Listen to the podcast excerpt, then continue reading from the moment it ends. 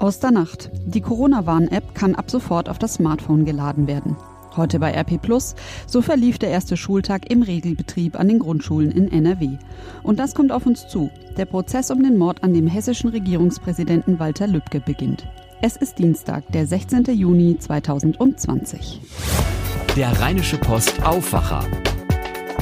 Der Nachrichtenpodcast am Morgen.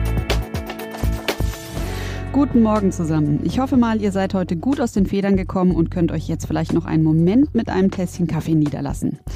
Jedenfalls reden wir jetzt gleich über die Nachrichten. Mein Name ist Susanne Hamann und ich habe das Wichtigste zum Morgen für euch dabei. Und jetzt legen wir los. Und da beginnen wir heute mal mit positiven Neuigkeiten. Denn viel wurde darüber geredet und heute Nacht war es dann tatsächlich soweit. Die Corona-App ist an den Start gegangen. Im App Store von Google konnte sie bereits um kurz nach zwei Uhr morgens heruntergeladen werden. Bei Apple kam es zunächst zu Verzögerungen. Da ist sie aber. Und wichtig, der Download ist freiwillig, genauso wie die Nutzung. Einmal installiert, checkt das eigene Smartphone regelmäßig, welche anderen Geräte mit der App sich über einen längeren Zeitraum in der Nähe befinden. Wird man selber positiv getestet, kann man dann freiwillig sein Testergebnis an alle anderen Geräte melden, die länger mit einem zusammen waren. Und auch man selbst kann natürlich gewarnt werden. Das Ding ist, damit das so richtig funktioniert und andere Kontaktbeschränkungen ersetzt, müssen mindestens 60 Prozent der Bevölkerung die App installieren. Kann das funktionieren? Dazu unsere stellvertretende Chefredakteurin Eva Quadbeck. Diese 60 Prozent zu erreichen sind sehr schwer. Eine Umfrage sagt, dass etwa 40 bis 50 Prozent der Bevölkerung bereit sind, sich diese App draufzuladen. Und ja, es hat eine lange Entwicklungsphase gegeben. Es hat aber in der Öffentlichkeit keine wirklich äh, ja zersetzende oder kontroverse oder total negative Debatte gegeben, sondern es war ja die Bundesregierung selbst, die das, äh, die immer wieder auf die Bremse gegangen ist mit dem Hinweis, wir wollen den Datenschutz gewährleisten. Ich könnte mir schon vorstellen, dass sich doch auch eine Menge Leute überzeugen lassen. Also dass sicherlich das in die Millionen gehen wird von denen, die sich die App runterladen. Aber solange es eben nur in die Millionen geht und nicht diesen kritischen Wert von 60 Prozent der Bevölkerung erreicht, ist die App eben auch nur ein Hilfsmittel von vielen, um Corona einzudämmen. Ausführlich vorgestellt haben wir die App gestern schon und zwar in Coronavirus in NRW, unserem Podcast am Nachmittag. In dem schauen wir heute Nachmittag dann darauf, wie der Start der App gelaufen ist, denn die Bundesregierung, das Robert Koch Institut und die beauftragten Unternehmen SAP und Deutsche Telekom stellen die App heute um 10.30 Uhr offiziell vor. Die Folgen von Coronavirus in NRW, die Lage am Abend findet ihr hier im Feed vom Aufwacher Podcast und auf RP Online. In der Nacht zu Dienstag wurde es nun klar, US-Präsident Donald Trump will Deutschland tatsächlich mit einem Teilabzug der US-Truppen für die aus seiner Sicht weiterhin zu geringen Verteidigungsausgaben bestrafen. Bislang wurde dieser Plan nur über Medienberichte bekannt. Der Präsident hatte sich nicht konkret dazu geäußert. Nun sagte Trump im Weißen Haus, die Zahl der US-Soldaten in Deutschland werde auf 25.000 reduziert.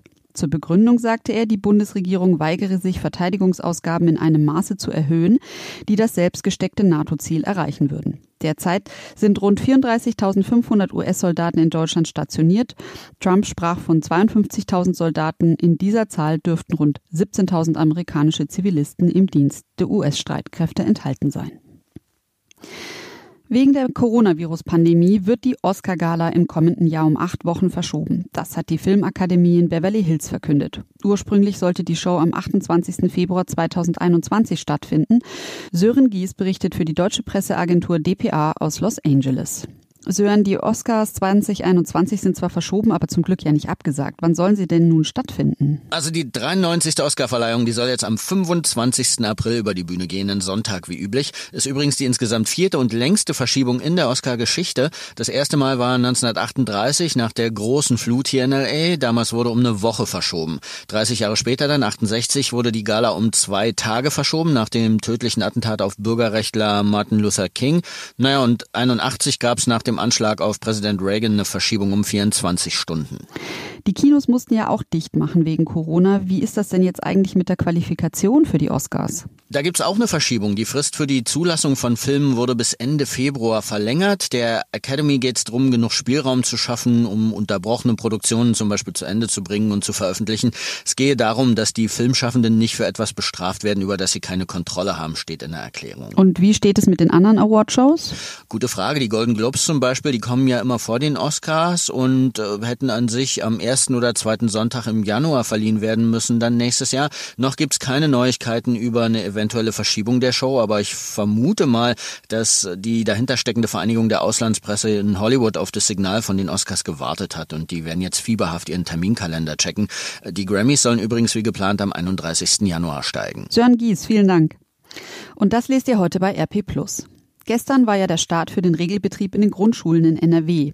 Allerdings gestaltete sich der alles andere als einfach. Das berichtet Kirsten Bialdiger, unsere Chefkorrespondentin für Landespolitik. In vielen Einrichtungen konnte der volle Umfang der Unterrichtsstunden nicht erreicht werden. Das ergaben Rückmeldungen aus den Schulen in der Region. Anna Jansen, Rektorin der St. Michael Grundschule in Kleve-Reichswalde, sagt etwa, Zitat, Herausforderungen gibt es. Es ist schwierig, Fachunterricht stattfinden zu lassen, da dieser ja nicht von allen Lehrern erteilt werden darf. Bis zu den Sommerferien improvisieren wir, aber danach wird es schwierig. Nicht jeder ausgebildete Mathelehrer kann auch Englisch unterrichten. Auch Irbit Ludwig, Schulleiterin der Astrid Lindgren Schule in Monheim, stellt den pädagogischen Nutzen der Schulöffnung für zwei Wochen vor den Ferien in Frage. Zitat Eine Woche gewöhnen Sie sich an die neuen Regeln, die zweite Woche geht es darum, das Schuljahr abzuschließen und nicht mehr benötigte Dinge mit nach Hause zu nehmen. Der Aufwand dafür sei hoch, immerhin glaubt sie an einen positiven Effekt für die emotional-soziale Seite. Den Regelbetrieb ohne Einhaltung der Abstandsregeln in den Grundschulen hatte NRW-Schulministerin Yvonne Gebauer kurzfristig angeordnet und sich dabei auf eine Stellungnahme vom Ärzteverband gestützt. Am Montag berief sich die Ministerin zudem auf weltweite Studien, Zitat, die allesamt das kaum vorhandene Infektionsgeschehen in dieser Altersgruppe bestätigen. Christian Drosten, Virologe an der Berliner Charité, war dagegen kürzlich zu der Einschätzung gelangt, dass es keine belastbaren Belege dafür gibt, dass Kinder bis zum Alter von zehn Jahren weniger ansteckend sind. Bleiben wir noch etwas beim Thema Corona und dabei, auf welche Weise sich das Virus verbreitet. Denn das Virus dringt vor allem über die Nasenhöhlen in den Körper ein und vermehrt sich dort auch stark. Das haben jetzt mehrere Studien nachgewiesen. Mein Kollege Wolfram Görz hat sich für RP Plus genauer damit beschäftigt. Denn verwunderlich ist es schon, obwohl die meisten Covid-19-Patienten zuerst über Probleme in Hals und Rachen berichten, sind sich die Forscher einig. Das Einfallstor für das Virus ist die Nase. Jetzt haben Untersuchungen mit speziellem Licht gezeigt, woran das liegt. In den Zellen der Nasenschleimhaut sind mehr Rezeptoren vorhanden, an die sich die Viren heften können, als in den Zellen des Rachens und der Bronchien. Und wenn sich Viren in der Nase massiv vermehren, gibt sie die Erreger beim Ausatmen auch wieder frei und zwar in beträchtlicher Menge. Für unseren Alltag bedeuten die neuen Erkenntnisse vor allem, dass der Mund-Nasenschutz richtig getragen werden muss. Wer ihn nur über den Mund zieht, der lässt einen Zu- und Ausgangsweg für Viren offen. Das kann tatsächlich fatale Folgen haben, sagt Professor Martin Westhofen von der Uniklinik Aachen. Das Problem, man muss ja nicht nur niesen, um Erreger an die Luft zu befördern, auch der natürliche Atemvorgang durch die Nase befördert Tröpfchen und Aerosole an die Außenwelt. Übrigens erklärt der Forscher aus Aachen auch, warum es nach Chorproben immer wieder zu Corona-Ausbrüchen gekommen ist. Der Grund sind sogenannte Frikative. Bei diesen Reibelauten handelt es sich um bestimmte Konsonanten. Bei ihrer Artikulation werden Engstellen gebildet, die die ausströmende Luft verwirbeln und den Reibelaut erzeugen. Beispiele für Frikative sind die deutschen Laute, die als S, F oder V geschrieben werden. Gekoppelt mit der starken Ausatmung und Artikulation beim Gesang wird der Mund im schlimmsten Fall quasi zu einem Corona-Ventilator. Die Forscher in Aachen suchen jetzt nach einem Medikament, das insbesondere auf die Nase wirkt. Derzeit liegt die Hoffnung auf sehr speziellen kortisonhaltigen Sprays. Eine Zulassung dafür gibt es in Deutschland aber noch nicht. Schauen wir noch auf die wichtigsten Termine des Tages. Vor dem Oberlandesgericht Frankfurt startet heute einer der wichtigsten Mordprozesse des Jahres. Der mutmaßliche Mörder des Kasseler Regierungspräsidenten Walter Lübcke muss sich vor Gericht verantworten, außerdem auch ein wegen Beihilfe Angeklagter. Die beiden haben eine rechtsextremistische Vergangenheit. Vor gut einem Jahr war Lübcke erschossen auf der Terrasse seines Wohnhauses gefunden worden. Eva Kraftschick berichtet für die deutsche Presseagentur dpa. Eva, es geht um den ersten Fall, bei dem in Deutschland der Nachkriegszeit ein mutmaßlicher Rechtsextremist einen Politiker erschossen haben soll. Wie groß wird der Prozess? Ja, das ist ein großer Prozess, natürlich von der Bedeutung und vermutlich auch ein langer Prozess. Der ist erstmal bis Ende Oktober terminiert, an zwei Tagen in der Woche. Das heißt, das Gericht nimmt sich viel Zeit, die Vorgänge aufzuklären und sich die Beweise möglichst genau anzuschauen. Wer sind denn die Nebenkläger und äh, was wird noch vor Gericht verhandelt? Nebenkläger sind die Angehörigen, also die Witwe und die Kinder von Walter Lübcke. Die werden da auftreten und äh, wollen den Prozess natürlich verfolgen, äh, wobei sie heute am ersten Prozesstag äh, wahrscheinlich gar nicht äh, dabei sein werden im Gerichtssaal, weil das natürlich emotional sehr schwierig ist, die ganze Lage für sie. Und verhandelt wird nicht nur der Mord an Walter Lübcke, sondern verhandelt wird auch ein Anschlag, ein Angriff, den Stefan E., der Hauptangeklagte auf einen irakischen Asylbewerber einige Jahre zuvor begangen haben soll. Der Mann wurde dabei schwer verletzt und deswegen, wegen dieses Vorfalls, gab es schon in der Vergangenheit immer wieder Fragen von Leuten, die gesagt haben, hätte der Mord an Walter Lübcke verhindert werden können, wenn der Täter schon nach diesem schweren Angriff auf den Iraker äh, gefasst und zur Rechenschaft gezogen wäre.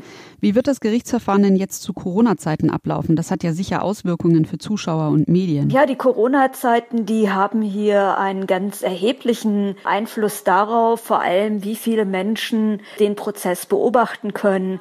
Das Verfahren findet zwar im größten Saal des Oberlandesgerichts Frankfurt statt, aber wegen der Sicherheitsabstände können nur insgesamt knapp 40 Menschen den Prozess beobachten, darunter 19 Journalisten, die da im Saal anwesend sein können. Und für etwa 40 weitere wird es in einen Saal im anderen Gebäude äh, als Tonübertragung äh, laufen, damit die zumindest den Prozessverlauf akustisch mitbekommen können. Eva Kraftschick, vielen Dank. Das Bundesverwaltungsgericht beschäftigt sich heute mit der Frage, ob ein Justizvollzugsbeamter wegen des Besitzes von Kinderpornografie seinen Job verliert. Die Leipziger Richter müssen entscheiden, ob das Land Nordrhein-Westfalen den Mann aus dem Beamtenverhältnis entfernen darf. Auf privaten Rechnern des 1973 geborenen Mannes waren mehr als 1000 kinderpornografische Bild- und Videodateien entdeckt worden. Er erhielt deswegen eine Bewährungsstrafe. Das Land erhob 2015 eine Disziplinarklage, um den Beamten loszuwerden. Nordrhein-Westfalen konnte sich in den Vorinstanzen damit allerdings nicht durchsetzen. Das Verwaltungsgericht Münster entschied, dass der Beamte lediglich degradiert werden dürfe. Die Berufung dagegen lehnte das Oberverwaltungsgericht Münster ab. Die Begründung, Justizvollzugsbeamte könnten etwas anders behandelt werden als Lehrer und Polizeibeamte. Über die Revision dagegen muss nun das Bundesverwaltungsgericht entscheiden. Mit einem Urteil wird im Laufe des Tages gerechnet. In Frankreich haben die Gewerkschaften für heute zu einem nationalen Aktionstag aufgerufen. Die Regierung erarbeitet zurzeit einen Plan für eine Reformierung des Gesundheitssystems. Während der Corona-Krise ist das an seine Grenzen geraten. Dorothea Finkbeiner berichtet aus Frankreich. Frankreichs Gesundheitssystem gilt ja an sich als eines der besten der Welt. Wogegen wird heute demonstriert? Es stimmt, das Gesundheitssystem hier ist an sich gar nicht so schlecht. Die Gehälter und Arbeitsbedingungen der Ärzte und Krankenschwestern in den Krankenhäusern aber schon. Das war schon vor Corona so und die Epidemie hat das nochmal verstärkt gezeigt, dass es in den Hospitälern anfangs hinten und vorne gefehlt hat an Masken, an Schutzausrüstung, an Personal. Gerade Frankreichs Pflegekräfte, Krankenschwestern und so weiter, die hier in den letzten Monaten ihr Leben aufs Spiel gesetzt haben, einige sind gestorben, gehören zu den schlecht bezahltesten in Europa und die fordern klar mehr Geld. Und was sagt die Regierung zu den ja offensichtlich berechtigten Forderungen? Also gibt es zum Beispiel mehr Geld für das Krankenhauspersonal? Also es gibt einen Bonus für das Krankenhauspersonal, das während Corona an vorderster Front gearbeitet hat, und zwar zwischen 500 und 1000 Euro pro Person. Und die Regierung hat auch versprochen, dass sich bei den Gehältern was tun soll. Aber sich da bislang auf keine Zahl festgelegt. Denn das Ganze ist Teil eines großen Plans zur Krankenhausreform, der gerade erarbeitet wird und bis Mitte Juli stehen soll. Und im Moment ist das alles eben noch sehr vage, was die Gewerkschaften und das Krankenhauspersonal doch eher beunruhigt. Vielen Dank, Dorothea Finkbeiner. Also wenn ich ehrlich bin, hätte ich zur Saisonhalbzeit nicht geglaubt, dass die Bayern am Ende so souverän in Richtung Meisterschaft spazieren. Aber heute am 32. Spieltag können die Münchner das Ding tatsächlich schon perfekt machen. Mein Kollege Sebastian Musemann weiß genau wie. Sebastian, was muss passieren, damit die Bayern heute Abend die Meisterschaft feiern dürfen? Ja, das ist eigentlich ganz einfach. Die Bayern müssen das Spiel gegen Bremen gewinnen. Dann könnte Dortmund die Münchner nicht mehr einholen und die Bayern wären zum achten Mal in Folge Meister. Sollten die Bayern aber verlieren oder unentschieden spielen, dann wird's morgen definitiv noch nix mit dem Titel. Denn dann hätte der BVB zumindest rein rechnerisch noch eine Chance. Theoretisch könnten die Bayern dann aber auch am Mittwoch von der Couch aus Meister werden. Das wäre dann abhängig vom Spiel Dortmund gegen Mainz. Aber gegen Bremen sollten die das doch hinkriegen. Ja klar, auf dem Papier ist das eine sichere Kiste, aber trotzdem muss das Spiel natürlich erstmal gespielt werden und auch Bayern-Trainer Hansi Flick will sich auf keinen Fall zu früh freuen. Wir wollen natürlich morgen wie in jedem Spiel auch drei Punkte holen und äh, dass es, äh, ich sag mal, dann zur Folge hat, dass wir Meister sind, ist umso schöner, aber darüber mache ich mir jetzt im Moment noch keine Gedanken. Im Hinspiel hat's auf jeden Fall gut geklappt. Da haben die Bayern die Bremer mit 6 zu 1 nach Hause geschickt. Würde das denn bei einem Sieg heute auch schon die Meisterschale für die Bayern geben? Nee, der aktuelle Stand ist da, dass die DFL die Schale erst nach dem letzten Spieltag vergeben will. Denn es besteht ja immer noch die Gefahr, dass die Saison wegen Corona vielleicht doch noch abgebrochen werden muss und da soll dann die Meisterschale noch nicht vergeben sein. Aber auch sonst dürfte das eher eine seltsame Meisterschaft werden, denn wegen der Hygienevorschriften ist relativ viel verboten. Stand jetzt gibt's zum Beispiel auch keine obligatorischen Bierduschen. Da bin ich mal gespannt, ob sich die Spieler vielleicht noch was anderes einfallen lassen. Vielen Dank, Sebastian Musemann. Fehlt vor dem Wetter nur noch eines, ein Post und seine Geschichte. Ein Post und seine Geschichte. Auf Facebook zeigt man seine Begeisterung mit einem kleinen Herzen und das passt besonders gut zu der Geschichte aus Düsseldorf, die bei uns auf der Facebook-Seite RP Düsseldorf eben besonders viele Herzen bekommen hat. Und es geht um einen Mann, für den sind Herzen sozusagen eine Lebensaufgabe. Der Arzt Rainer Körfer hat in seinem Leben mehr als 30.000 Herzen operiert. Viele Jahre im Uniklinikum Düsseldorf, später im Herzzentrum NRW in Bad Oeynhausen. Jetzt mit 78 Jahren schlägt er ein neues Kapitel auf. Der Düsseldorfer Mediziner entwickelt gemeinsam mit einem Team aus Ingenieuren und Technikern einen Lebensretter, auf den viele Patienten warten, nämlich ein neuartiges Kunstherz. Dahinter steht eine traurige Statistik. Mindestens 1000 Menschen in Deutschland brauchen ein neues Herz jedes Jahr, aber es werden nur zwischen 300 und 400 jedes Jahr transplantiert. Deswegen sterben viele Menschen, während sie warten. Und jetzt will Körfer eben mit seinem Kunstherz viele dieser Menschenleben retten. Eine Geschichte, die viele tausend Menschen auf Facebook erreicht hat und neben Herzen auch erstaunte Gesichter geerntet hat. So, und jetzt noch der Blick gen Himmel. Und da bleibt es trübe, aber mild. Es ist bewölkt und regnerisch. Am Nachmittag könnte es auch stärker regnen. Dafür bleiben die Temperaturen bei rund 22 Grad. Eine Unwetterwarnung gab es zumindest am Morgen nur für den Alpenrand. Das war der Rheinische Postaufwacher vom 16. Juni. Mein Name ist Susanne Hamann und jetzt wünsche ich euch einen gelassenen Start in den Tag. Mehr bei uns im Netz www.rp-online.de